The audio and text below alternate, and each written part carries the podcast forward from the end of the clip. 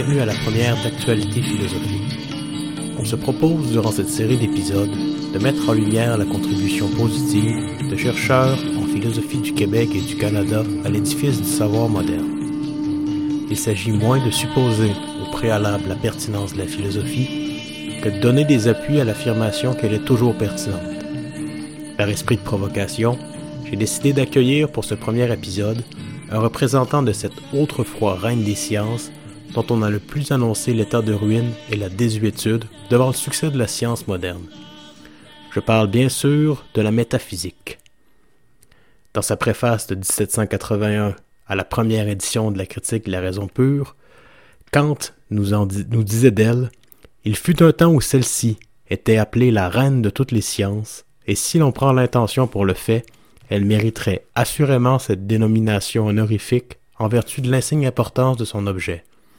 Désormais, le ton à la mode dans notre époque veut qu'on lui témoigne tout son mépris, et la dame repoussée et abandonnée se lamente comme écube.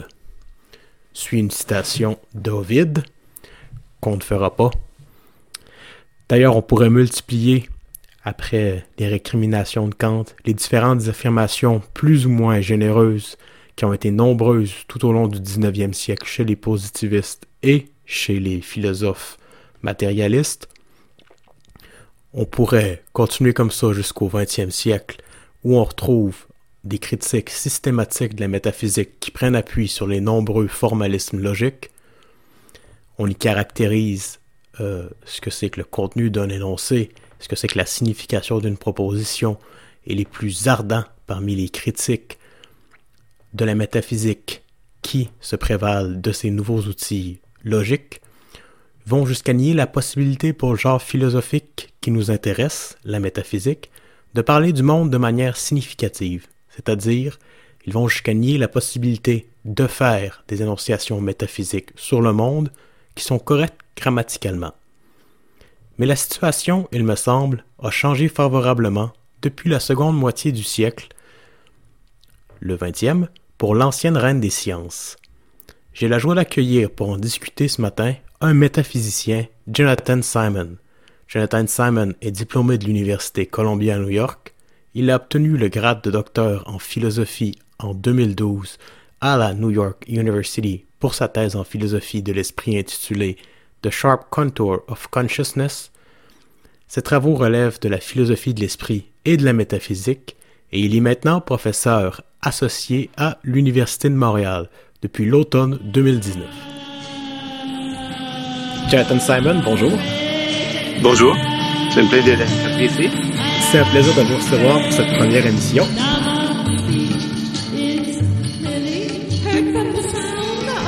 Si vous voulez bien, on va enchaîner immédiatement avec notre première question. Alors, parlons un peu de la métaphysique. La métaphysique s'intéresse à la nature de la réalité, on y considère traditionnellement des questions relevant de la nature de notre monde. Par exemple, y a-t-il autre chose que de la matière, et cette matière est-elle complètement décrite par certaines propriétés, l'extension, les forces, etc. On y considère des questions relevant de la nature des êtres admis à l'existence. Dieu existe-t-il? Y a-t-il, en un sens fort, des êtres abstraits comme les nombres? On y considère aussi et vous plus particulièrement, la question de la nature de l'esprit. Y a-t-il une âme distincte de la matière? Cette âme est-elle immortelle? Vous êtes métaphysicien de l'esprit.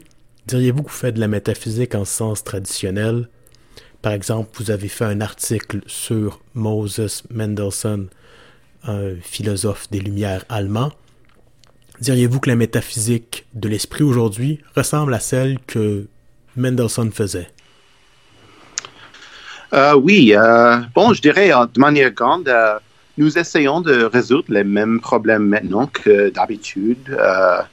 Nous avons en gros les mêmes désaccords sur la méthode que nous avons toujours eu. On peut dire, alors les rationalistes défendent toujours l'intuition, l'introspection et l'analyse conceptuelle, comme Platon. Mm-hmm. les empiristes défendent toujours l'observation empirique et la cohérence avec les sciences, comme Aristote. Euh, je, dirais, je dirais que alors, point de progrès euh, et qu'il est beaucoup plus facile maintenant d'occuper le terrain d'entente, c'est-à-dire un terrain au milieu. Euh, et je pense qu'on voit maintenant euh, plusieurs théories euh, qui, qui, trouvent les, les combinaisons cohérentes et, et, mm. satisfaisantes de, des deux positions. Mm. Et, et, je pense que on peut même paraphraser Kant et dire alors l'intuition sans expérience est vide et l'expérience sans intuition est aveugle. Alors, euh, et moi, je trouve qu'il y, a, y a plusieurs théories. Par exemple, je, pense maintenant à, David Chalmers, qui a développé mhm. un, système rationaliste pour sauver toute cette conception euh, euh, similaire à celle des Lumières et, mhm. et du Leibniz, du Descartes, etc., d'un système des concepts qui détermine ce que nous pouvons savoir, etc. Mais tout ça laisse ouverte que la, très très grande place pour les, les, les, les preuves empiriques, euh, l'évidence du monde, etc. Mm-hmm. Euh, et alors, euh, oui, je dirais que maintenant il y a cette possibilité de. Et un autre exemple qui, qui, qui avec lequel je travaille au moment, c'est la, la question de alors, en la philosophie de l'esprit, la question de la nature du savoir, euh, compréhension, etc. Quand on travaille avec euh, la, recherche avec les, réseaux euh, neuronaux artificiels, la recherche avec l'apprentissage profond, comme, comme il s'appelle maintenant, ce qu'on voit là, c'est, c'est au fond d'un modèle empirique mm-hmm. d'apprentissage non rationaliste, mais mais maintenant, la grande question pour tout le monde là, c'est comment intégrer les systèmes symboliques, les systèmes de pensée combinatoires dans ces réseaux et mhm. il, devient une, question de degré. Alors, pas si, pas si il faut ajouter quelque chose à la, la, la, la le monde empirique en toute sa généralité, comment, comment euh, encadrer ça quelque part. Et s'agissant de comment faire ça, alors qu'est-ce qu'il faut ajouter comme euh, architecture euh, primitive ou, ou, données primitives pour que le système puisse aller à ce niveau? Et alors, ce que je vous dis là, c'est seulement que il devient seulement une question de degré, de comment combiner, combiner les, les, les principes rationalistes avec les principes empiriques pour mm-hmm. aller à la vérité. Parce que euh, Chalmers dont vous avez parlé, c'est quand même assez original, puis bon, c'est un peu, euh, disons, scandaleux si on vient parfois d'une école plus empiriste, parce qu'il défend quand même que c'est possible de faire ce qu'on appelle la armchair philosophie, donc euh, vraiment une réflexion a priori peut nous renseigner en quelque sorte sur la structure métaphysique du monde, c'est bon. Et puis comme ça, euh, bon, sans ajouter de précision, ça semble difficile à concilier avec une position, disons, traditionnelle plus empiriste.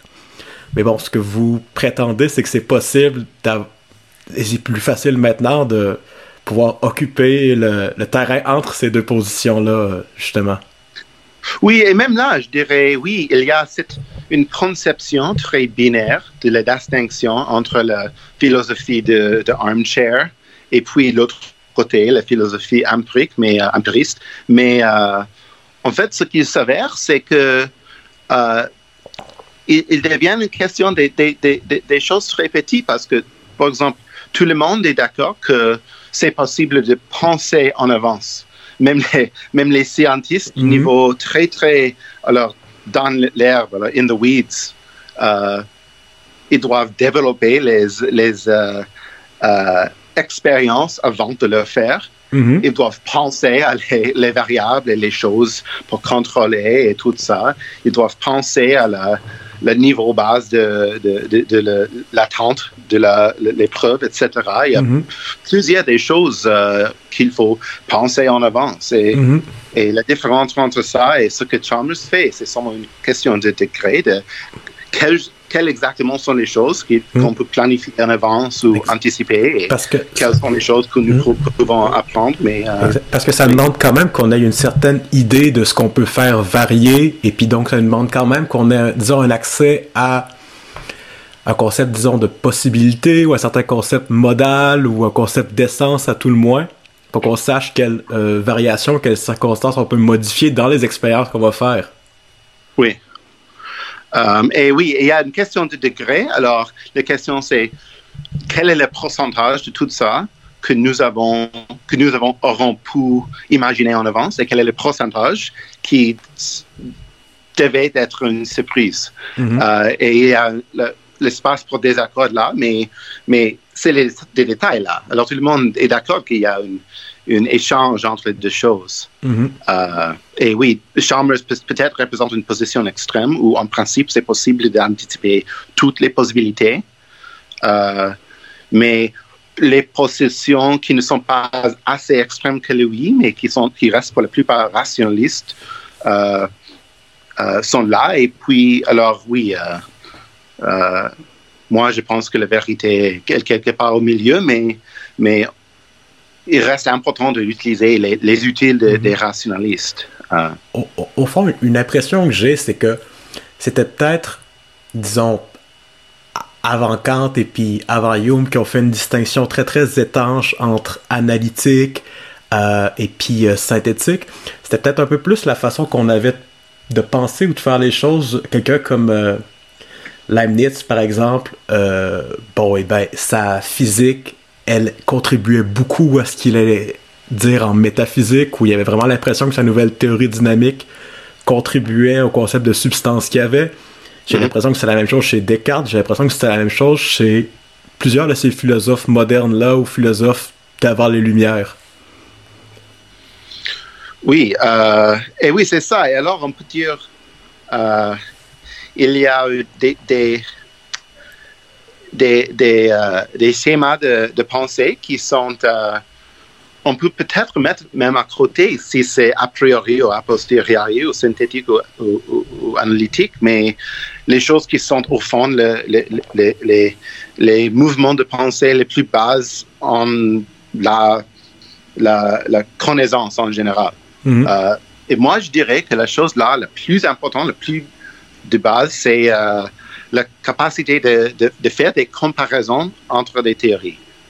Et euh, pour, pour une, euh, une, une variété des, des, critères, mais euh, sur autre, euh, le critère de la simplicité, l'élégance, la mhm. beauté. et il reste toujours ouvert à débattre quels sont exactement, exactement les critères qui, qui sont relevants, mais cette capacité, c'est très général d'évaluer les théories différentes et mhm. choisir entre eux d'une manière holistique à propos d'une évaluation de toutes leurs leur qualités. Et c'est cette capacité qui est là dans notre vie quotidienne quand on décide mhm. euh, euh, si ou non on doit euh, essayer de, si on doit prendre la bourse ou non, ou mhm. s'il faut réouvrir les écoles ou non. ouais, ouais. Mais, mais, aussi. C'est un peu curieux parce qu'en ce sens-là, on a l'impression que le métaphysicien euh, ce qui pourrait répondre aux gens qui voudraient, disons, critiquer sa méthode, ce serait entre autres, on fait quelque chose que vous faites tous les jours, c'est rien d'exceptionnel. Euh, disons, euh, il y a une différence de degré, comme vous dites, peut-être, mais on en appelle à une capacité que tous les gens semblent avoir, puisque tout le monde réfléchit un peu comme ça déjà. Oui, non, c'est ça. Et je pense que la chose qui a libéré la, ce que nous, connaissons maintenant comme la philosophie analytique ou la métaphysique analytique, c'était euh, c'était Quine avec euh, avec la la réalisation que euh, ça, the, the realization, euh, il ne faut pas dire la même chose en français. La, il s'est rendu compte que on ne peut pas on ne peut pas dessiner une ligne très très dure entre mm. entre le côté a priori euh, conceptuel et le côté euh, empiriste. Alors, mhm. il y a une. Tout est mélangé dans une grande euh, réseau de croyances et mhm. on ne peut qu'évaluer tout le réseau à la fois. et, et alors, chez les philosophes, chez, chez les théories de philosophie, ils, ils, traitent des choses plus abstraites, mais oui, c'est le même c'est exactement la même méthode qu'on utilise euh, dans la vie quotidienne pour penser. Et s'agissant de si nous avons vraiment les concepts pour prendre, euh, pour formuler les, les théories euh, significatives avec ce niveau d'abstraction, mais si on dit oui, les concepts sont là, c'est, ça fait du sens de poser la question. Alors, ça doit faire le, sens de comparer les théories et essayer de dire quelle est, quelle est notre meilleure option étant donné que nous savons ce que nous savons.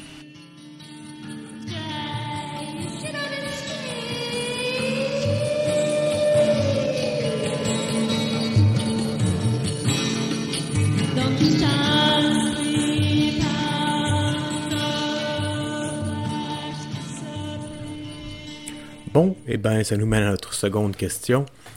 Donc, euh, vous, euh, avez en quelque sorte rendu euh, la méthode métaphysique plus justiciable aux yeux du raisonnement commun.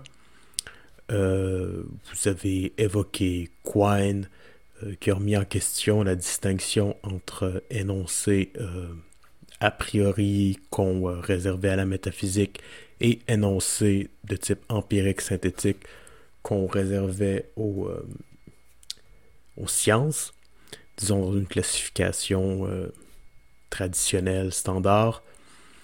Euh, maintenant, bon, qu'en est-il des sciences comme telles? L'impression que j'ai, puisque j'évoquais en entrée, c'est que dans les sciences elles-mêmes, la métaphysique est, maintenant moins repoussante, ou disons que les scientifiques ont peut-être moins de scrupules à s'y euh, adonner maintenant. On peut penser par exemple aux interprétations rivales de la mécanique quantique que les physiciens vont donner, puis qui, sans proposer de nouveaux formalismes ou de nouveaux, euh, nouvelles théories mathématiques, disons, euh, ils résolvent les problèmes, par exemple celui du measurement problem, en évoquant des considérations ontologiques, donc des considérations de philosophie. De la même manière, on peut penser à des travaux très pointus en théorie des ensembles, où la recherche de nouveaux axiomes euh, et puis la teneur de ces axiomes-là sert à promouvoir une position qui est ouvertement platoniste. On espère presque démontrer une position philosophique. Donc, est-ce que vous pensez qu'il y a un regain d'intérêt euh, dans le champ du savoir chez les scientifiques pour l'ancienne reine des sciences et puis, si vous le pensez, comment est-ce que vous expliquez cette pertinence-là, cette nouvelle pertinence? Ah bon, euh, je distinguerai euh, ici deux questions. Alors, de l'un côté, une question de la réception de la métaphysique au sein de l'académie, et mhm. l'autre côté, une question plus au niveau sociologique. Alors, la réception de la philosophie, on a l'idéologie euh, populaire, mm-hmm. euh, l'imaginaire populaire. Euh, et bon, je dirais que pour comprendre la situation dans le monde académique, il faut alors remonter à, l'époque entre les guerres ou avant la, Première Guerre mondiale, le début du modernisme.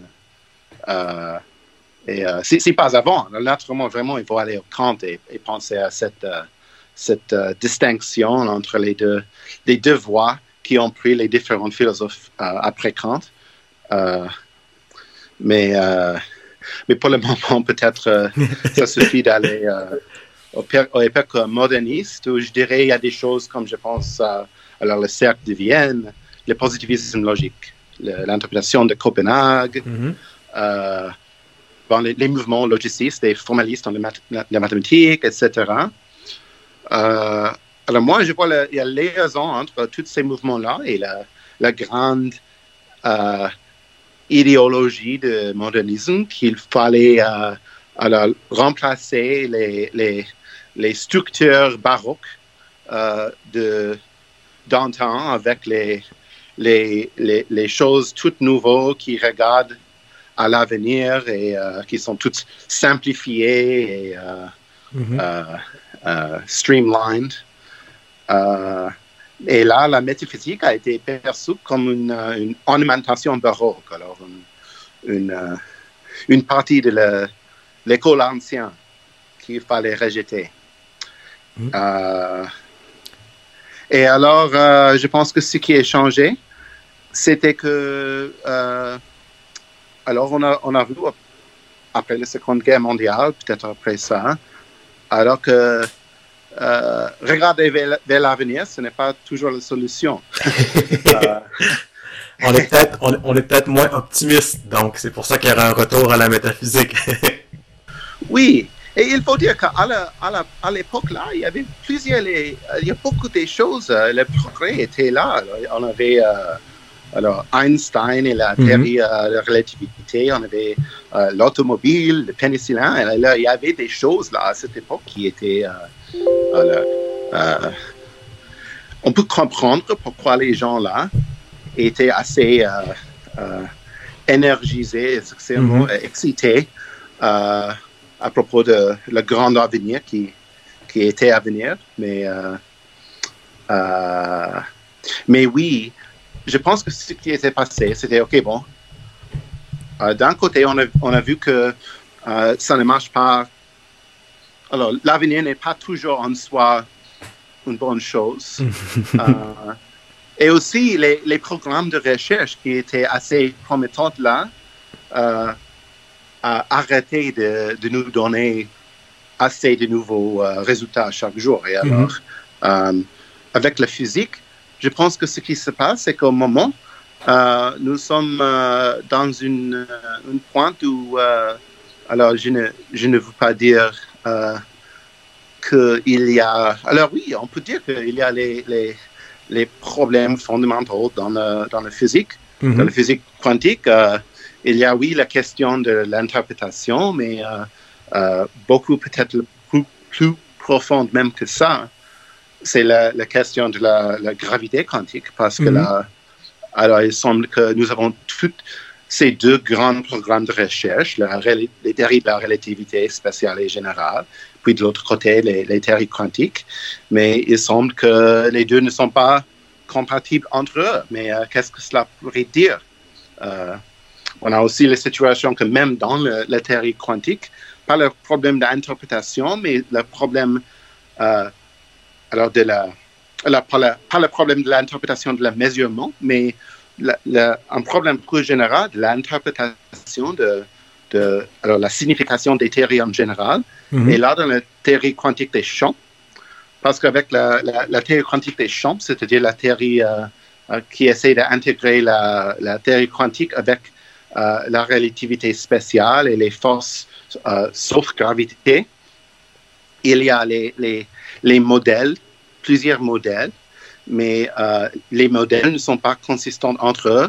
Mhm. Et il y a un, un grand problème de dire qu'est-ce que cette, cette théorie ou ensemble des théories peuvent, peuvent dire à propos de la réalité? Mhm. Et alors, parce qu'il y a les questions philosophiques, mais en même temps la question de, de la progrès dans la science même, euh, on appelle encore les, les philosophes.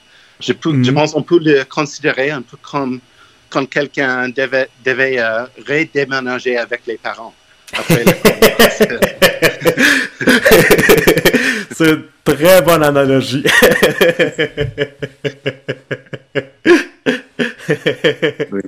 Euh, et oui, en fait, c'est ça ce qui s'est passé. Et maintenant, on voit plusieurs les, les physiciens qui, qui sont ouverts à la pensée philosophique parce Mhm. qu'ils voient qu'ils ils peuvent peut-être aider, euh, même s'ils ne s'intéressent pas vraiment de- dans les questions qui sont purement philosophiques, comme Mhm. la- l'interprétation de la- le mesurement. Euh, et, euh, et ça, c'est ça. Et sur le plan sociologique, bon, je, je, c'est seulement une spéculation parce que, alors, je ne sais pas quelle est vraiment la tendance empirique. Il fallait regarder les, les données pour ça. Mhm. Mais euh, je ne serais pas surpris si quelque chose de parallèle se produisait, c'est-à-dire, alors, parallèlement à l'effondrement de la physique euh, qui nous conduit à des spéculations sur la gravité quantique, etc Mhm. il y a, on peut dire, un effondrement euh, avec les autres systèmes ou idées qui, qui donnent l'identité ou la significance à la vie de plusieurs gens, l'État-nation, euh, la relation entre l'homme et l'environnement, mm -hmm. euh, la compétence des économistes. Euh, et alors pour ça, on peut dire aussi c'est à cause de ces, ces effondrements-là que les gens, je, les gens tournent encore vers la, la philosophie pour, parce qu'ils restent là comme une... une et, et, et, je pense qu'on peut aussi utiliser un peu le, le, la pensée de Kuhn ici, qui mm -hmm. dit, OK, il s'agit de où nous sommes dans les programmes de recherche qui sont prévalents dans le, mm -hmm. la science ou, ou, quoi que ce soit. Euh, si nous sommes dans au milieu d'un programme de recherche qui, qui, qui, euh, qui, a, qui donne un gros de fruits, euh, on, là, on peut dire, bon, nous avons trouvé maintenant la nouvelle façon de, de, de, de, de nouveau savoir. Mais au fin du journée, quand le, le système euh, brise ou effondre, mm -hmm. il faut encore revenir au, au fond des repenser tout. Ouais, donc, et ça, c'est la. Donc, c'est un peu par un, une recherche de concepts fondamentaux qu'on revient euh, finalement à la philosophie, peut-être pour chercher de l'inspiration ou, euh, disons, une, manière différente d'envisager les problèmes. D'ailleurs, souvent, les, disons, les physiciens qui ont des apports très fondamentaux vont se réclamer de vieilles théories philosophiques. Euh, bon, on pense Heisenberg avait écrit quelque chose sur les présocratiques, euh, ou euh, encore, euh, si on passe aux interprétations, par exemple, bohmiennes de la, la mécanique quantique, bon, ben souvent, ils, ils vont se, se référer ou se réclamer des atomistes, et puis, en effet, il y a de très grandes ressemblances avec certaines interprétations de la mécanique quantique en termes de particules où toutes les autres propriétés sont réduites à des propriétés de position. Et puis les positions euh, atomistes traditionnelles comme celles de Démocrite ou de Lucrèce, il y a quand même... Euh... Donc on, a l'impression que... On a l'impression que euh, les physiciens trouvent beaucoup de, support ou de soutien dans ces vieilles idées-là euh, quand ils il, s'engagent dans des voies plus euh, subversives ou euh, à la recherche de concepts plus fondamentaux.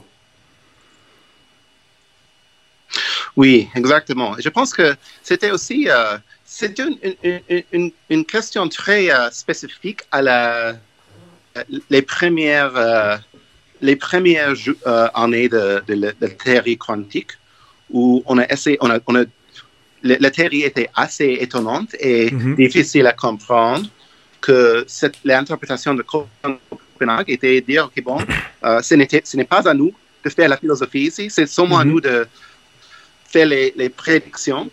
Euh, et, euh, et idéologie-là qui, qui a servi euh, beaucoup plus long qu'elle devait dans la physique, la physique mais, et, euh, mais je pense qu'on peut le considérer comme une, un accident particulier de cette époque-là. Mm. Et euh, je pense que oui, c'est heureusement, nous sommes encore dans un moment où les, les meilleurs physiciens euh, se sont ouverts à considérer les questions plus grandes, plus larges, plus fondamentales. Et, mm -hmm. et il ne s'agit pas seulement de faire euh, les calculations.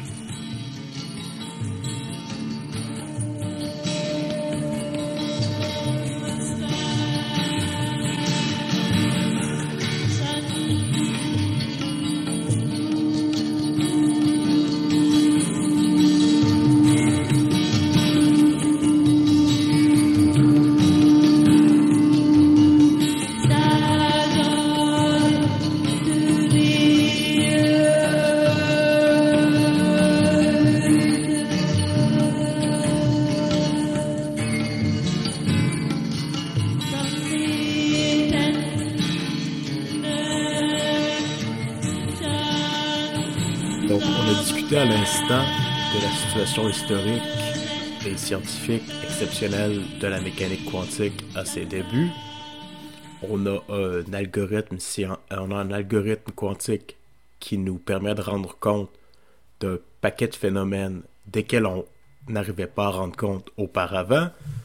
on peut rendre compte du spectre lumineux, on peut rendre compte de la stabilité de l'atome, et puis plus le temps progresse, plus on peut rendre compte d'un paquet de phénomènes différents. D'un côté, de l'autre, on euh, s'explique mal intuitivement à quoi réfère notre théorie. On n'arrive pas vraiment à comprendre ce qu'on fait euh, intuitivement quand on parle de superposition, ce qu'on dit plutôt quand on parle de superposition. Bon,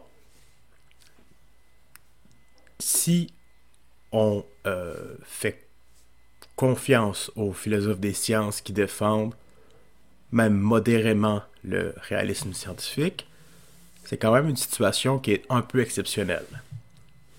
Ce que je veux dire par là, c'est qu'en général, d'après eux, la méthode scientifique nous renseigne sur le monde et puis, disons même, ça, ça fait assez consensus chez les philosophes des sciences, bon, à l'exception des sceptiques, cette méthode scientifique-là euh, mérite une grande crédibilité euh, rationnelle. C'est-à-dire, on peut vraiment faire confiance à ce qu'il nous dit. Euh, sa méthode est très crédible à la science. Bon, dans cette mesure, jusqu'à quel point est-ce que vous pensez que la métaphysique doit se reposer sur la méthode scientifique? Évidemment, on s'entend pour dire que par définition, la métaphysique dépasse les bornes de la science, elle est au-delà de la physique. Mais comment savoir qu'une spéculation métaphysique alors est pas juste une rêvasserie, une impossibilité, quelque chose sans fondement? Par exemple, dans un de vos articles, vous convoquez une expérience de pensée dans laquelle notre jumeau identique du point de vue physique habite un monde qui est doté euh, d'une euh, métrique, d'un espace-temps différent du nôtre. Donc, dans ce monde-là, euh, les enchaînements de cause à effet ne sont pas les mêmes. On peut voyager dans le temps. Bon, comment est-ce qu'on sait que c'est pas une impossibilité de dire que notre jumeau, qui est identique physiquement à nous, habite un monde qui est doté d'une métrique ou d'un espace-temps qui est différent du nôtre? Euh, généralement, est-ce qu'il faut se reporter à l'identité des lois physiques fondamentales ou à quelque autre notion de loi pour savoir quelles expériences de pensée métaphysiques sont légitimes. Vous avez dit plutôt que, bon, les expériences de pensée et puis la manière dont on raisonne quand on conçoit différents scénarios en métaphysique n'est pas éloigné de la manière dont on pense en général. Mais qu'est-ce qui nous garantit qu'on pense pas toujours mal, finalement?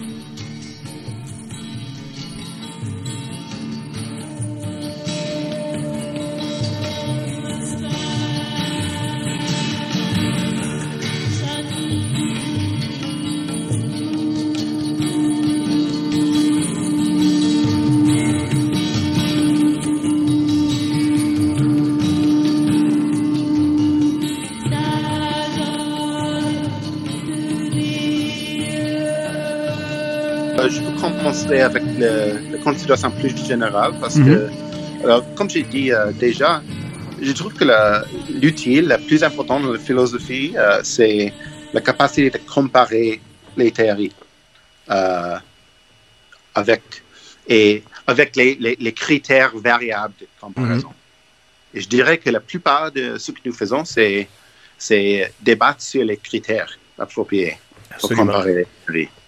Mais c'est cette capacité de comparer, pas seulement à cause de, des critères qui sont... Euh, mais, mais je autrement dit, ça c'est la condition de la vie. Alors, nous sommes toutes là et ça c'est la, c'est le même, la même chose que nous faisons quand nous essayons de alors décider si ou non ouvrir les écoles en mai. Mm-hmm. C'est une question de, de dire, OK, quels sont les, les différents modèles? Quels sont les différents coûts, les différentes euh, valeurs euh, et, euh, et, comment mesurer tout ça. et je dirais que ce que nous faisons, c'est le même. Et si on essaie de dire, OK, bon, mais OK, avec la question de réouvrir les écoles, on va essayer à penser à les, les circonstances qui vont poser des problèmes. Mm-hmm. Si tu dis oui, il faut réouvrir les écoles, je dis, mais oui, mais quoi si les enseignants sont vieux et mm-hmm susceptibles à le virus. Et, mais oui, bon, et quelqu'un qui, qui veut vraiment essayer de défendre la, la, la, position de réouvrir pour dire, oh, mais on ne doit penser à des choses assez extrêmes que ça. Mhm. Mais là, c'est clair que ce n'est pas trop extrême. C'est clair que c'est seulement une, chose qui est relevante. Et alors, c'est relevant à la considérer. absolument. Ah. et, et, puis, c'est de nombreux facteurs différents. Il y a des, disons, il y a des considérations de dynamique simplement. On se demande, euh, bon, euh, à quel point les contacts vont contribuer à répandre la maladie. On a aussi besoin, disons, de principes davantage euh, théoriques ou explicatifs. On veut savoir, euh, bon, comment est-ce que le virus, quel, quel, effet le virus a sur l'organisme. Est-ce que les systèmes immunitaires des enfants sont différents de ceux des personnes âgées? Donc, et puis, il n'y a pas vraiment de critères, disons, euh, opératoires ou logiques simples qui fassent qu'on peut euh, différencier ou discriminer une théorie d'une autre. Donc, bon, en ce sens-là, la métaphysique serait pas dans une situation tellement euh, précaire ou tellement différente de celle des, sciences en général. Oui, et alors on peut dire que dans le métaphysique, c'est clair que les, les, expériences de pensée en métaphysique sont beaucoup, beaucoup plus abstraites.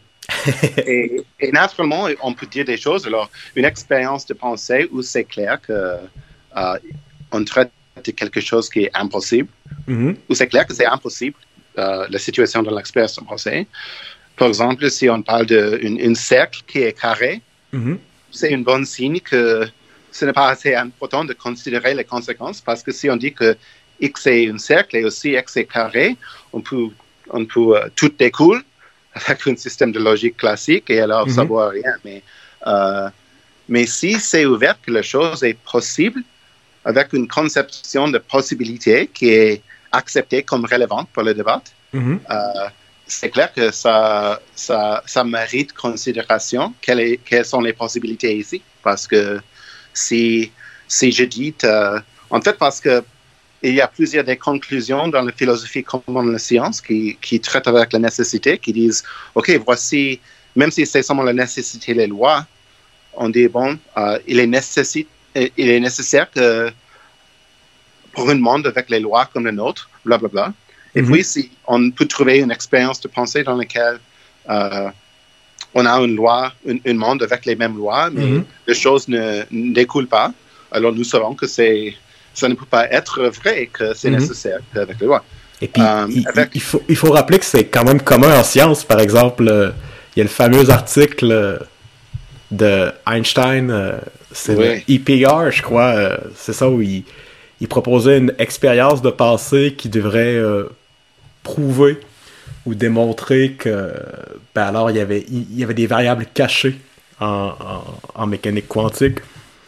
Et puis, euh, bon, le, il, semble que le, le nœud de l'affaire, ce soit sur le concept de possibilité. et puis, qu'est-ce qui peut nous qu'est-ce qui peut nous aider, disons, ou quels sont les critères pour avoir un, quels sont les critères d'un bon concept de possibilité, vous croyez? Euh? Ça nous mène un peu à notre seconde question, sur le, à la prochaine question sur la, ce qui est concevable, la concevabilité. Euh, bon, on parlait de Charles Murphy plus tôt. Euh, il a proposé un concept de concevabilité qui est un peu différent du concept de. qui est différent du concept de Kripke et puis qui, ou plutôt qui met en, à contribution un concept de possibilité différent de celui euh, de qui euh, celui de Kripke. Et puis, euh, est-ce que vous pourriez nous parler un peu de cette concevabilité, du fait qu'on puisse passer de ce qui est concevable à ce qui est possible en métaphysique, que, ce soit légitime souvent? Alors moi, j'aimerais dire qu'il y a, je dirais qu'il y a trois niveaux de Je vais commencer en parlant de possibilité. puis je vais parler de concevabilité. Euh, alors, je pense qu'il y a trois niveaux de possibilité. Il y a un niveau de possibilité qui traite euh, avec les lois de la nature et quand on dit quelque chose est possible, ce qu'on veut dire, c'est que c'est compatible avec les lois de la nature, les, lois de la physique, les lois de la neuroscience, etc. Et même cela, ça peut être variable parce que les lois de la neuroscience ne sont pas les mêmes que les lois de la physique. Parfois, on considère, euh, il y a des questions, par exemple, avec le, thermodynamique, euh, toutes mhm. les lois qui dépendent de la thermodynamique.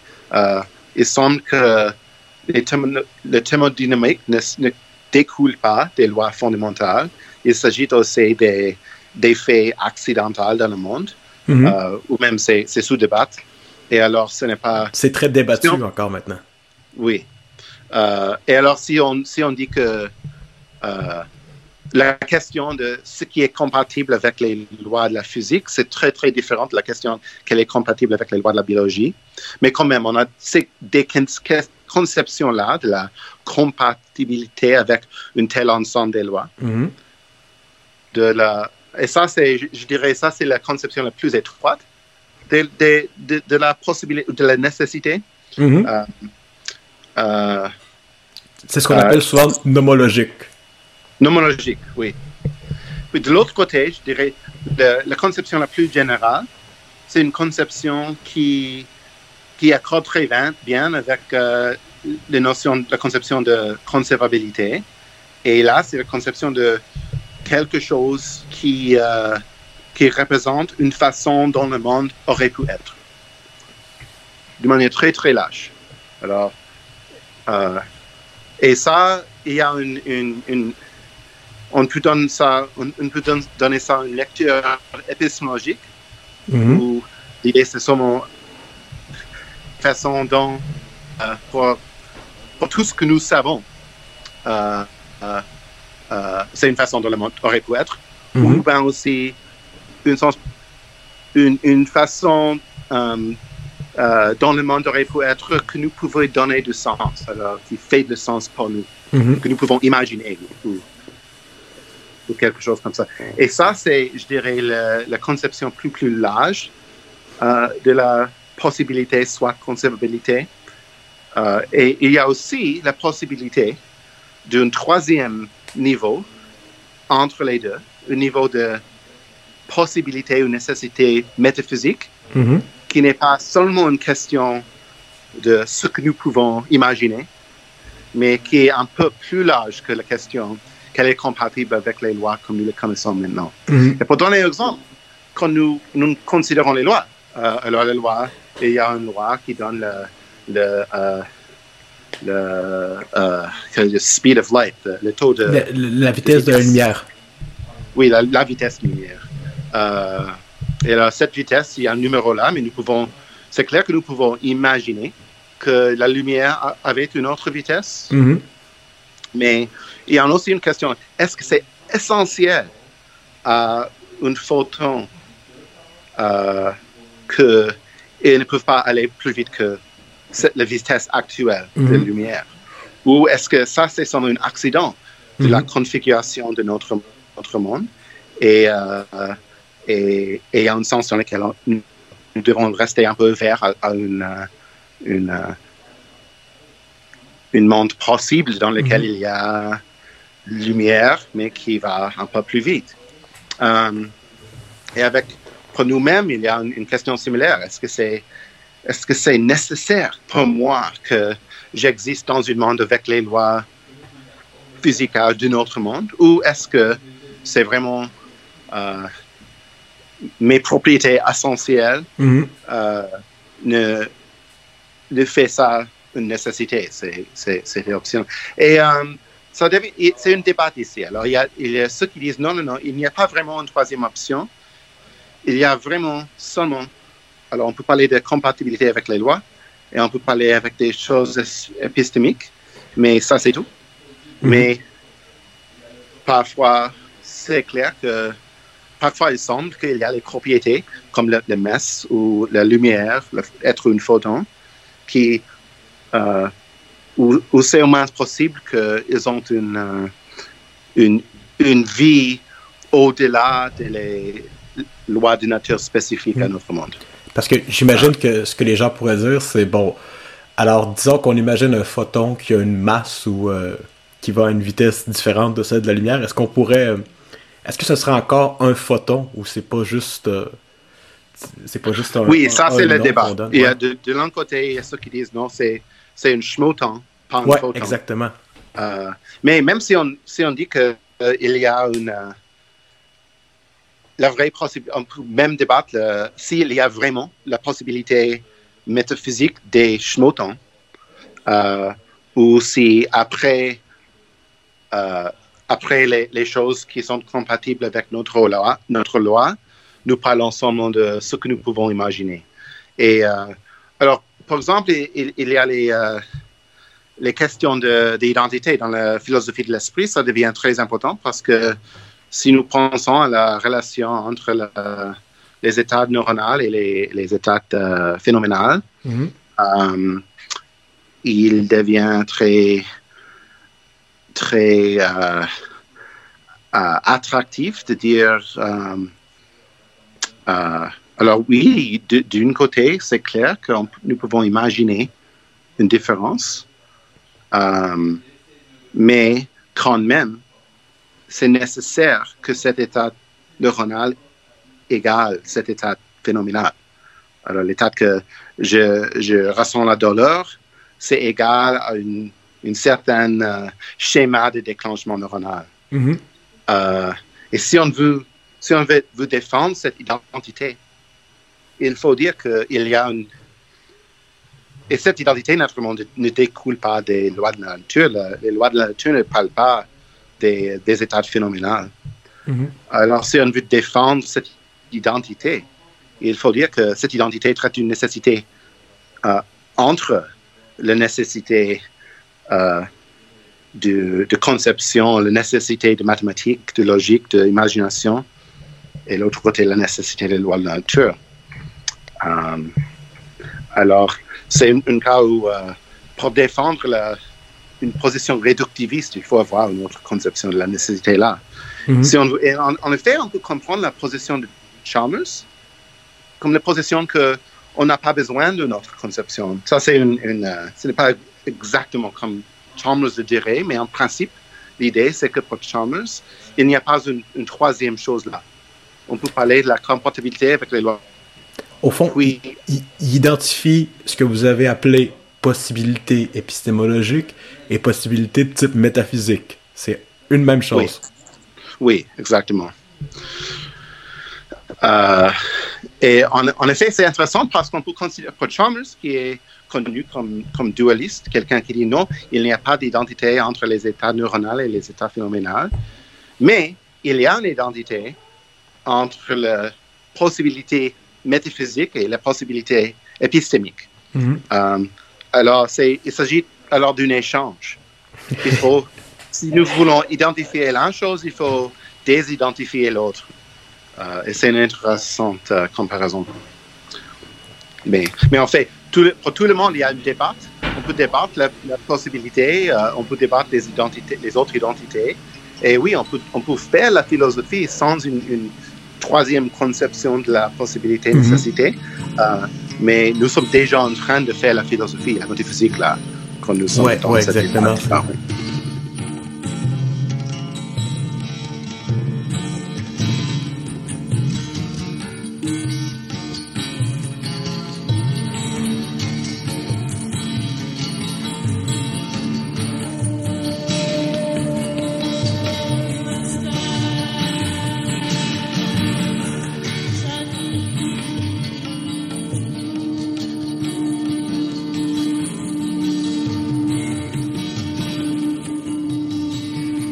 Va euh, pénétrer un peu plus dans vos propres travaux. Et puis d'abord, on va parler de votre position dualiste en métaphysique de l'esprit. Est-ce que vous voudriez définir pour nous ce qu'on entend par dualisme maintenant? Et puis, est-ce qu'il s'agit d'une différence substantielle à la manière de Descartes? Est-ce qu'il s'agit d'autre chose? Euh, simplement du fait qu'il n'y a pas un parallélisme parfait entre les états neuronaux et puis les états mentaux. Qu'est-ce que c'est? Alors, moi, je défends le dualisme de la- des propriétés, euh, c'est-à-dire les, les- comme, ou une propriété comme la propriété d'être rouge, la propriété de, de ressentir la douleur, Mhm. une propriété dans ce- cette conception-là. Et euh, euh, le grand contraste aujourd'hui, c'est si, si on défend le dualisme, est-ce qu'on défend le dualisme des propriétés ou le dualisme de, de substance. Et euh, pour moi, je trouve que, alors, où Descartes a défendu la, la conception d'un dualisme de substance, Mhm. euh, et naturellement aussi un dualisme des propriétés. L'idée pour Descartes, c'est que euh, les propriétés mentales sont irréductibles aux pro- propriétés physiques. euh, et aussi les, les substances, les choses qui ont ces propriétés mentales ne sont pas les mêmes que les choses qui ont des propriétés physiques. Mhm. Euh, moi, je trouve que certains des arguments en faveur du dualisme des propriétés euh, impliquent euh, également un dualisme de substance, mais d'autres non. Euh, pour moi, la plupart des arguments avec, le- dans les- avec lesquels j'ai travaillé euh, n'impliquent que le dualisme des propriétés. Mhm. On peut considérer le dualisme des substances plus fort parce que du, du sens logical, il, il implique si on a dualisme de substance égale Alors, dualisme de propriété et dualisme de substance, oui. Et alors, le dualisme de propriété, c'est seulement une partie du dualisme des substances, Mhm. mais je dirais que c'est une partie importante, la partie la plus importante euh, de parce que, alors, conception historique, on, on, on imagine qu'avec le dualisme de substance, nous avons les mentalités de l'âme et euh, toutes ces autres choses. Exactement, oui. Mais je pense. Et, euh, et j'ai aussi des intérêts à ce, à ce- à ce sujet-là, mais, euh, mais pour la plupart, je dirais, on accepte maintenant qu'il n'y a pas une, une, une, une voie directe, le dualisme des substances à la, les mentalités de l'âme. Mhm. Euh, D'ailleurs, c'est quelque chose, c'est un reproche qu'on avait fait à Descartes parce qu'on lui disait bon ben vous avez bien prouvé le dualisme de substance, mais d'où suit qu'il y a immortalité de l'âme Donc c'était pas clair même pour les gens à l'époque de Descartes. Donc vous nous dites Oui. que il n'y a pas euh, il y a pas conséquence logique du euh, dualisme de substance aux propriétés de l'âme ou à ce qu'on imagine découler de la concept de l'âme en général, donc euh, l'immortalité, euh, bon, euh, disons le, aussi pour, pour plusieurs, c'est non seulement l'immortalité, mais c'est aussi la permanence au sens où l'âme a, a dû toujours Oui. exister, des choses comme ça. Vous croyez pas que ça suit d'un dualisme de substance? Oui, et pense que peut-être nous allons revenir à ça, mais euh, euh, comme tu le savais, euh, j'ai aussi une, j'ai considéré un argument de Moses Mendelssohn euh, pour cette permanence et immortalité de l'âme. Et je trouve que Moses Mendelssohn, qui était un, un philosophe de, de, de lumière, je pense qu'il a trouvé le, le meilleure chance, le meilleur argument que j'ai déjà rencontré. Euh, c'était là dans, dans Mendelssohn Mhm. et il travaillait dans, le, dans la tradition cartésienne, la Wittgenstein. Mhm. Euh, alors, il a essayé d'ajouter quelque chose là dans le, le trou que, que, qui était là dans cet argument de, de, de Descartes et autres. Euh, mais si, ça, si c'est une réussite, je ne, je ne sais pas. Mhm. Là, j'ai essayé seulement de dire, OK, bon, il y a quelque chose là, on doit le considérer, mais euh, je ne suis pas personnellement convaincu, mais je pense que ça, mérite euh, considération. Mais je, je veux revenir à quelque chose, c'est que, alors, quand nous pensons, de, alors, quelle est alors la, la conception positive de le dualisme de substance? Mhm. et je pense qu'on peut, on peut, alors, nous avons cette dans le, qui est aussi très bien connu dans la philosophie, euh, où il faut comparer, euh, alors, euh, le- l'argile et les statues. Oui, alors nous avons, disons, nous avons une statue Mhm. qui est faite d'argile. Et il y a un, débat. Alors, si on peut imaginer que, alors parfois, on change un peu de l'argile, euh, on remplace des, des- des parties, des pièces, et la statue survive. Parfois, la statue, il il brise, il casse, Mhm. euh, mais il reste exactement le même ensemble d'argile. Et comme ça, il y a des arguments que, que l'argile et les statues ne sont pas égales, ne sont pas identiques. Mm. Il y a deux choses là, l'argile et les statues. Les statues est constituée par l'argile, mais elles sont deux choses. Et ça, ça, ça, ça fait une, une, une, une forme de dualisme des substances. Une substance est l'argile, l'autre est les statues. Et moi, je dirais que si nous sommes d'accord avec ce raisonnement dans ce cas-là, Mhm. nous devons être d'accord avec une même pièce de raisonnement de la case humaine. Et si on accepte aussi le dualisme des propriétés, le dualisme des substances et la, la conclusion naturelle. Ça ressemble assez à, à, ce qu'on entendait par iléomorphisme auparavant au temps de, de, la scolastique, c'est-à-dire on croyait que pour faire la substance humaine ou une autre substance, d'un côté, il y avait quelque chose comme une forme, et puis il y avait quelque chose comme de la matière. Donc euh, la matière, elle est informée par une forme ou elle est actualisée par une forme. Dans ce cas-ci, ce serait l'argile, ce serait la matière, la forme, ce serait, euh, bon, si c'est une statue d'Hercule, ce serait euh, la forme d'Hercule. Ouais. Oui, euh, et, ça dépend exactement de comment nous, comprenons les détails, mais aujourd'hui, pour la plupart des gens qui, Alors, on peut comprendre que oui, il y a, dans le cas humain, si nous acceptons des, que les propriétés mentales ne sont pas des propriétés physiques, il s'agirait de, alors, il y a des deux formes, les, formes mentales et formes physiques, et si mm-hmm. c'est une, une, autre, euh, alors, si on a deux formes différentes, s'il faut avoir deux substances différentes mm-hmm. pour être informé, alors nous avons la, deuxième de substance. Mais euh, c'est seulement là. Et le, chose importante là, c'est que on peut accepter ça, mais rien ne suit à propos de l'immortalité de l'âme. Et c'est exactement la théorie d'Aristote. Alors, Aristote était dans ce sens une, une dualiste de substance. Mm-hmm. Euh, mais il n'acceptait pas l'immortalité de l'âme. L'idée, c'était que alors oui, il faut avoir le... Il y a cette chose-là, mais c'est une combinaison de, corps et âme. Mais sans le, sans le corps, l'âme ne peut pas survivre. J'aimerais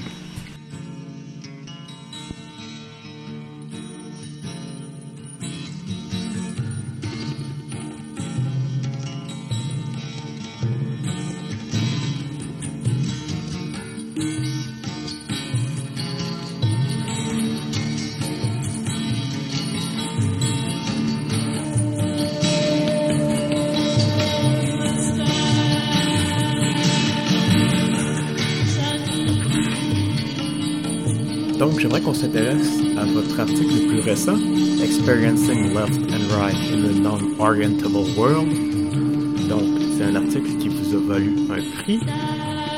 Euh, dans cet article, vous vous intéressez au rapport entre orientation au sens subjectif, donc l'expérience que j'ai de, de ma droite et de ma gauche, de l'orientation, et orientation au sens objectif, donc orientabilité, c'est-à-dire cette propriété qu'ont certains espaces euh, de pouvoir euh, recevoir une certaine notion d'orientation. C'est-à-dire sur ces espaces, on peut définir un concept d'orientation.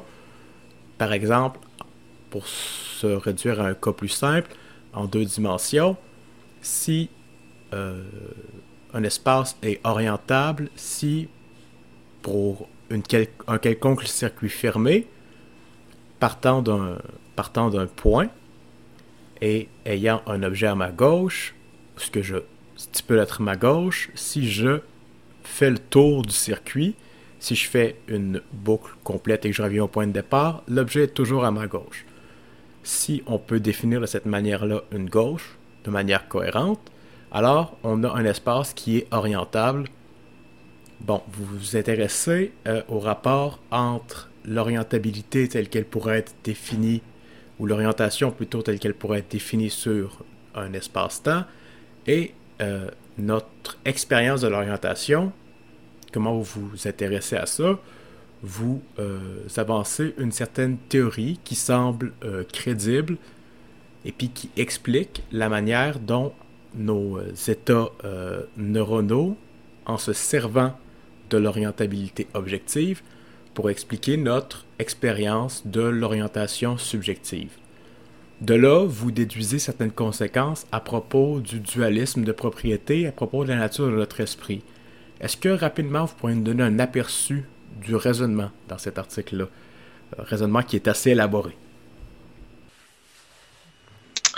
Euh, aperçu rapidement. Alors, je dirais que, au fond, ce qui m'intéresse ici, c'est la question de si nous, nos cerveaux, utilisent les structures, les asymétries spatio-temporelles pour représenter, pour, pour, mettre en œuvre les mm. expériences avec les contenus spatio-temporels. Mm. Alors, dans l'article des Experiencing Left and Right, Mhm. la question c'est est-ce que dans le cerveau, la réalisation de nos expériences de gauche ou de droite, est-ce qu'ils sont mis en œuvre par les, les structures gauche-droite dans le cerveau même? Et comme exemple de ça, on peut penser à la, à la signalisation d'une voiture. Mhm. Alors, les, les petits feux rouges en bas de la voiture qui, qui Mhm. montrent si tu vas tourner à droite ou à gauche. Et avec ces, ces, ces petits euh, feux-là, il, il, il est, euh, il est essentiel. Il utilise la structure gauche-droite pour Mhm. représenter gauche-droite. Si tu changes la position des deux euh, lumières, tu changes quel signal droite et quel signal gauche. Il faut que, il faut que le, le lumière est à droite pour Mhm. signaler que je vais tourner à droite. Donc, en, en- Et- en gros, si je comprends bien, c'est, disons qu'on part d'un point de vue où il y a correspondance parfaite entre les états neuronaux et puis les états mentaux. On se demande si, dans l'expérience qu'on a euh, de l'orientation, donc du fait que j'ai une droite, du fait que j'ai une gauche, est-ce que les états euh, mentaux qui, euh, est-ce que les états neuronaux qui correspondent à ces états-là mentaux se servent d'une orientation objective dans le monde pour nous faire savoir ce que c'est que la droite, ce que c'est que la gauche? C'est à peu près ça? Oui, oui, ça c'est la question. Et parce qu'on peut voir, c'est clair que dans le monde, cette, cette méthode de représentation, c'est très utile. C'est très souvent utilisé dans le monde naturel, comme avec l'exemple, alors, si on pense que oui, ça c'est une voiture signale exactement comme ça, c'est Mhm. clair que ça doit être une option pour le, pour Mhm. le cerveau aussi. Euh, par exemple, euh, on peut imaginer, euh, tu fermes les yeux et soit tu as l'image d'une une, une feu rouge à gauche, soit tu as l'image d'une feu rouge à droite. Et ça, c'est tout. Mhm. Soit c'est- quelque chose avec le couleur rouge, soit c'est à gauche, soit c'est à droite. Mhm. Alors, d'abord, la question, est-ce qu'il y a une différence là entre ces deux expériences? Moi, je pense que oui. On peut mettre ça en question, mais moi, je pense que oui. Il y a une différence entre les deux expériences. Et alors, qu'est-ce que le cerveau pourrait faire pour réaliser l'un et pas l'autre? Mm. Et un système naturel serait que le cerveau a les, alors, il a les neurones pour la gauche et les neurones pour la droite, et c'est à cause de l'orientation spatiale Mhm. entre eux que la réalisation se, se, se, se prend place. Mm. Um, et, OK, alors ça, c'est l'idée.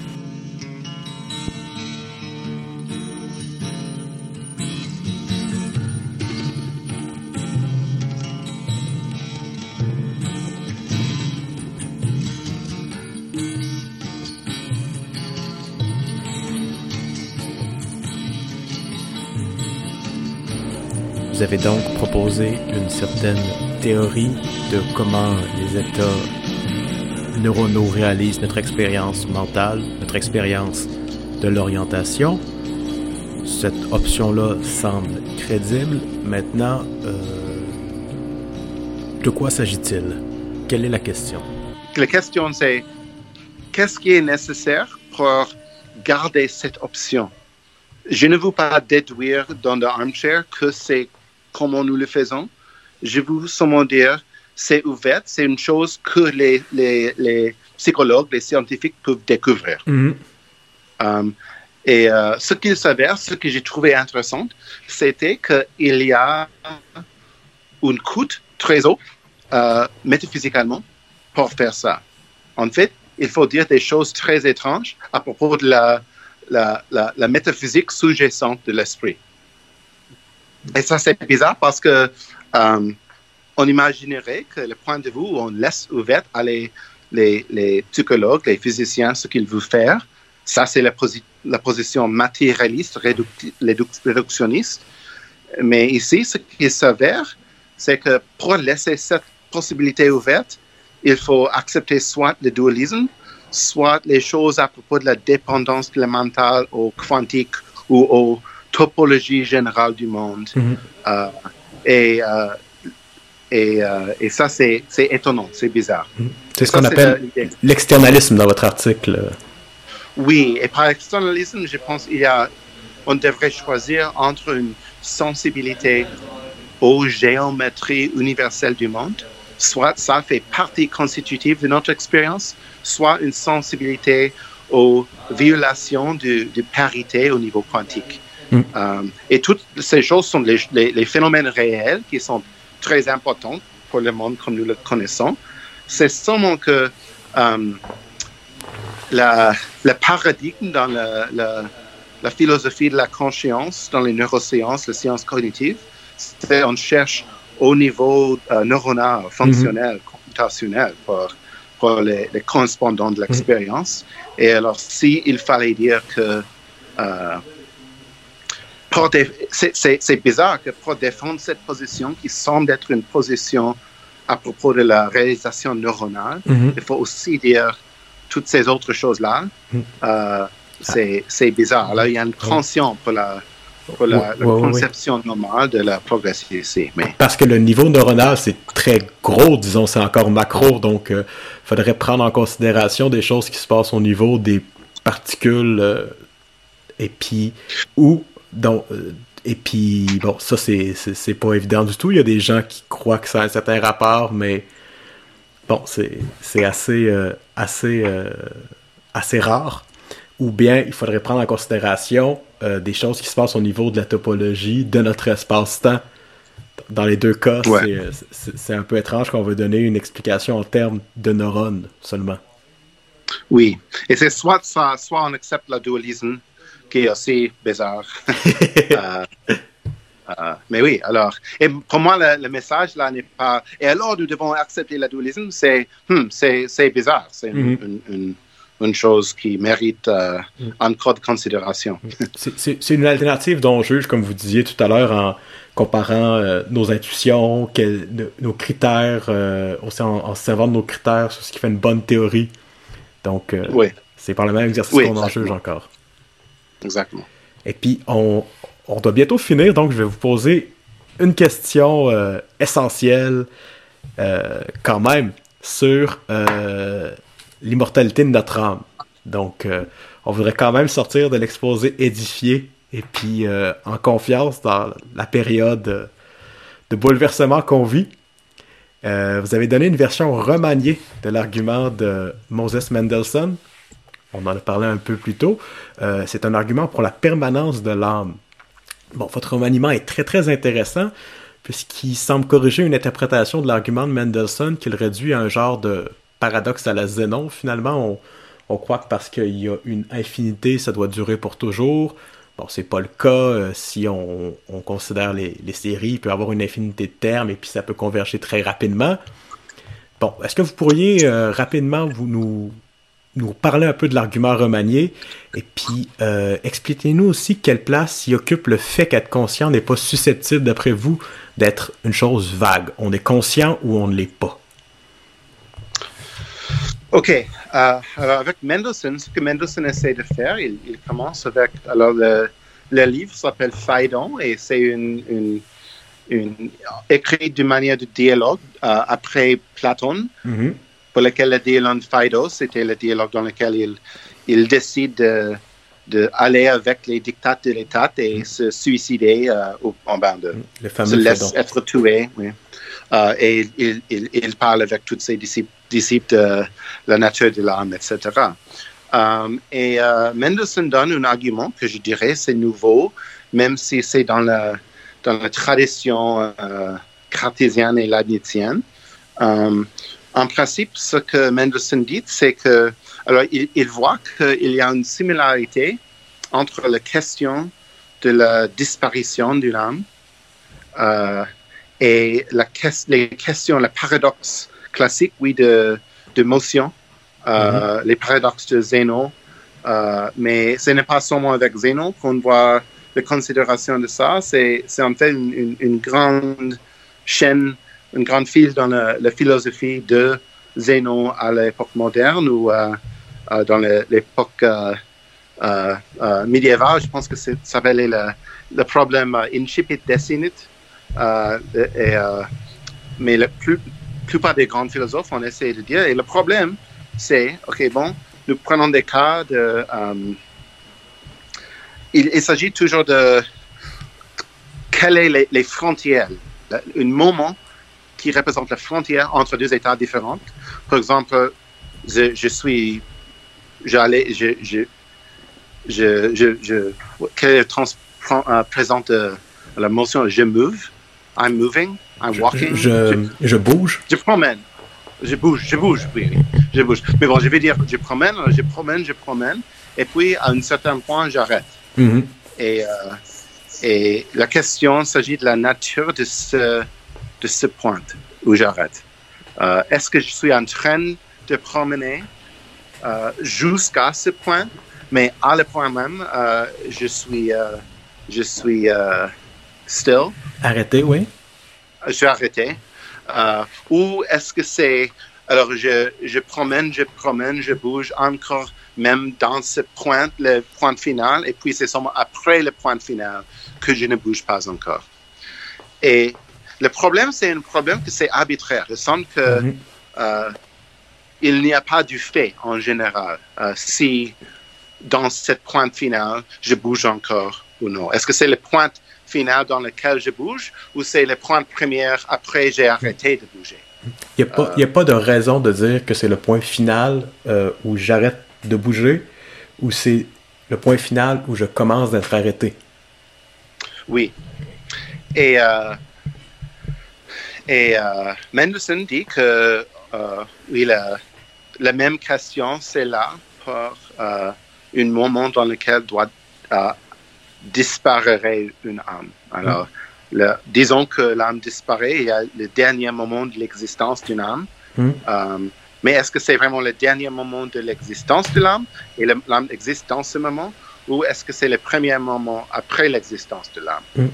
Et si on accepte euh, le principe de raison suffisante, par exemple, on doit dire que il ne doit pas être des trous dans la réali- réalité comme ça. Mhm. Il doit avoir une raison pour laquelle c'est le, le premier moment ou pas le dernier Mhm. moment euh, où, où on doit avoir une raison. Et on Mhm. peut On ne peut Même pas en décider arbitrairement. on peut pas décider arbitrairement, exactement. Et, euh, et on peut dire que oui, si peut-être ça p- pourrait être une disparition graduelle. Et euh, il y avait un dé- débat entre Mendelssohn et Kant. Mhm. Kant disait oui, ça pourrait être une disparition graduelle, même si l'âme est une chose euh, avec du, du matériel simple, il n'a pas des parties Mhm. il aurait quand même les, les, euh, les aspects, les propriétés qui pourraient être graduelles et qui pourraient disparaître ou diminuer graduellement. Euh, Kant utilise le mot élanguescence, euh, euh, mais cela du, la diminution graduelle d'une Mm. propriété. Mais alors Mendelssohn dit que non, l'âme n'est pas comme ça, ça ou même si l'âme c'est comme ça, il, il va avoir un dernier moment Mm. qui serait le moment, le moment où toutes les capacités sont complètement épuisées pour le final, pour tout et finalement, euh, et on peut poser la même question là. Mm. C'est seulement si on a vraiment, alors, si on peut vraiment dire que c'est vague, si, si on peut dire que oui, bon, il y a un moment où c'est clairement encore là, et de l'autre côté, il y a les moments où c'est clairement déjà parti, Mhm. mais on ne peut pas, il y a une, une, une range très large de, de- des candidats où c'est vraiment le flou et Mhm. ce n'est pas déterminé si à ce moment-là il existe les choses ou non. Et ça, c'est un, un phénomène très typique dans le monde. On peut parler de, des concepts comme euh, être grand ou être riche ou être euh, avoir Mhm. euh, euh, Le fameux Euh, tas de, de pierres des, des sophistes. Donc, on se disait à partir de quel euh, nombre de pierres on a un tas où on a. et puis, bon, est-ce qu'à partir de 7 pierres, on peut dire que c'est un tas de pierres? Est-ce qu'à partir de 8 pierres, on peut le dire? Donc, ça, c'est un genre de concept qui est flou. Exactement. Et, euh, et euh, l'idée de Mendelssohn, c'était si l'âme est simple, qui est une présupposition pour son argument, si l'âme est simple, et c'est plausible que si l'âme est, si avec le dualisme de substance, c'est plausible que le- l'âme est simple, mais c'est aussi, on, on peut, on peut, on peut mettre ça en question naturellement si, si alors le, le, le statut n'est pas nécessairement simple, même si il n'est pas égal à l'agile, mais alors, on, va laisser. Euh, alors, on, va donner ça à Mendelssohn. Mais mhm. si on donne ça à Mendelssohn. On accorde qu'elle est simple? Oui, là, on accorde qu'elle est simple. C'est là, il n'y a pas d'espace pour le flou, là. Parce que. Euh, euh, ou au moins sur les, les, théories la plus promettantes de la nature de la flou. Mhm. Parce que selon ces théories, la flou, c'est une, chose linguistique. Quand nous découvrons la, flou quelque part, mhm. nous découvrons que nos mots ou nos concepts ne sont pas assez précis pour, pour dessiner une ligne complètement précise dans le monde. Mhm. Par exemple, un exemple, il y a plusieurs bons exemples géographiques. Euh, par exemple, quelle est la différence entre, où est la frontière entre Mile End et le reste du plateau qui n'est pas Mile End? Et bon, on peut dire Laurier, on peut dire Saint-Joseph, on peut dire Montréal. Euh, mais c'est le flou parce que personne n'a. Il n'y a pas une, désignation euh, légale, mm-hmm. c'est informel et personne n'a donné une, signification exacte. Mais nous comprenons quand même le mot Mile End mm-hmm. ou plateau.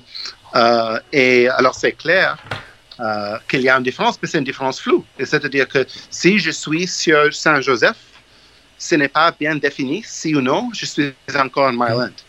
Euh, mais ça, c'est parce que les mots sont flous. Mm-hmm. Et ça serait l'option euh, que quelqu'un comme. Si on, voudrait, si on voudrait résister l'argument de Mendelssohn, une option serait de dire oui, là, euh, c'est le flou comme ça. Il y a des moments sur lesquels c'est seulement pas défini si l'âme est encore là ou non. Mais si l'âme est une chose simple et fondamentale, soit c'est là, soit non. Il n'y a mm-hmm. pas on ne peut pas faire du sens de, cette, de la flou là. Et euh, moi, j'ai fait mon dissertation, c'était sur le. Euh, j'ai défendu la position que, avec les concepts phénoménaux, les concepts de, l'état d'être conscient de quelque chose ou autre, mm-hmm. D'être une chose pour laquelle il y a un effet que cela fait d'être cette chose, euh, il n'y a pas de l'espace pour le flou là soit lumière est illuminée, mhm. soit ce n'est pas illuminé. Euh, et, euh, et si j'ai raison avec ça, ça est le cas parce que si j'ai raison avec ça, on peut dire que si ou non l'âme est vraiment sainte, euh, si j'ai raison que il n'y a pas de l'espace pour le flou dans les, les mhm. propriétés phénoménales, alors nous, nous revenons à le même, le même endroit que, mm. que Mendelssohn. Sans avoir à poser nécessairement cette simplicité-là que lui-même posait. On part simplement du, on part, disons, de ce que vous avez prouvé que la conscience, elle est euh, on ou off. Elle est ou elle n'est pas. Exactement. Et oui, et pour cette raison, euh, le problème de l'arbitraire dans le dernier moment de l'existence, c'est encore là.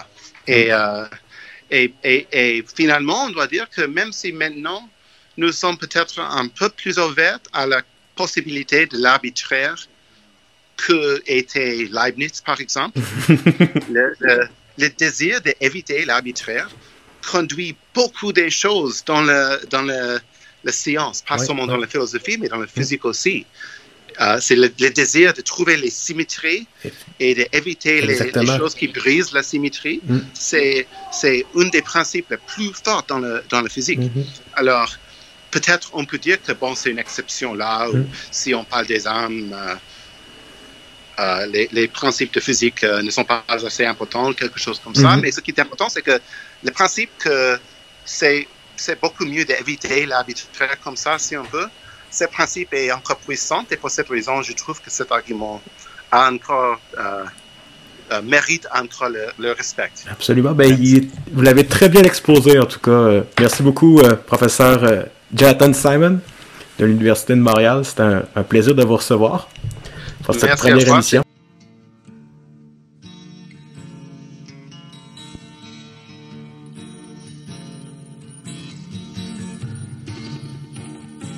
Quant à vous, je vous souhaite une excellente fin de confinement. J'espère que les propices aux méditations et j'espère vous retrouver pour une prochaine émission d'actualité philosophique.